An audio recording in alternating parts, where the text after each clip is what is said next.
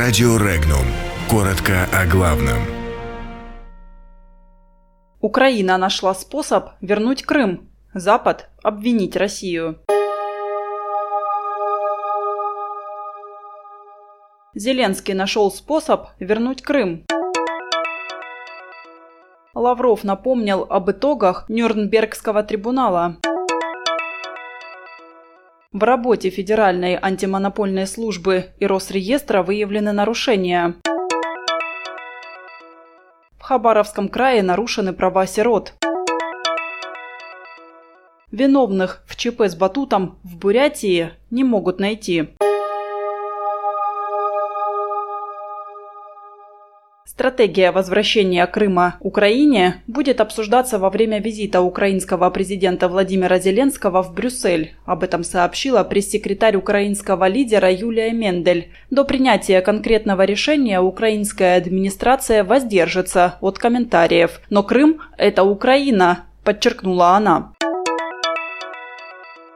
Западные страны пытаются принизить роль СССР в победе над нацизмом и продолжают отвергать предложенную Россией резолюцию о недопустимости его героизации, говорится в статье главы МИД России Сергея Лаврова о Дне Победы в журнале «Международная жизнь». Недоброжелатели России стремятся представить Советский Союз едва ли не основным виновником Второй мировой войны, агрессором наряду с фашистской Германией, используя тезисы о равной ответственности ответственности. Российский министр напомнил об итогах Нюрнбергского трибунала, четко разграничившего стороны добра и зла.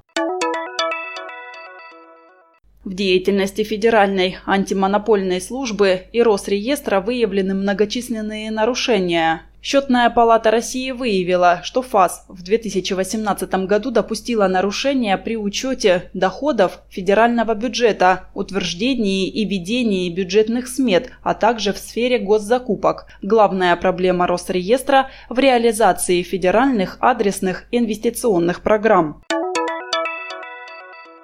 Прокурор Хабаровского края встретился с бездомными сиротами, которые встали на голодовку у стен правительства. Как сообщили в надзорном ведомстве, правительство региона на протяжении нескольких лет нарушало права сирот на жилье. Так, например, еще в сентябре 2017 года прокурор Хабаровского края внес губернатору представление об устранении нарушений.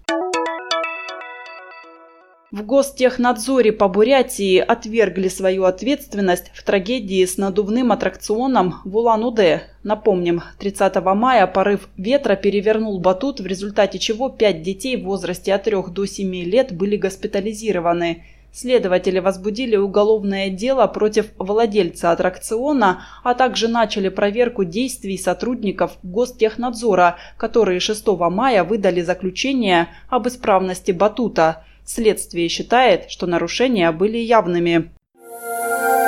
Подробности читайте на сайте Regnum.ru.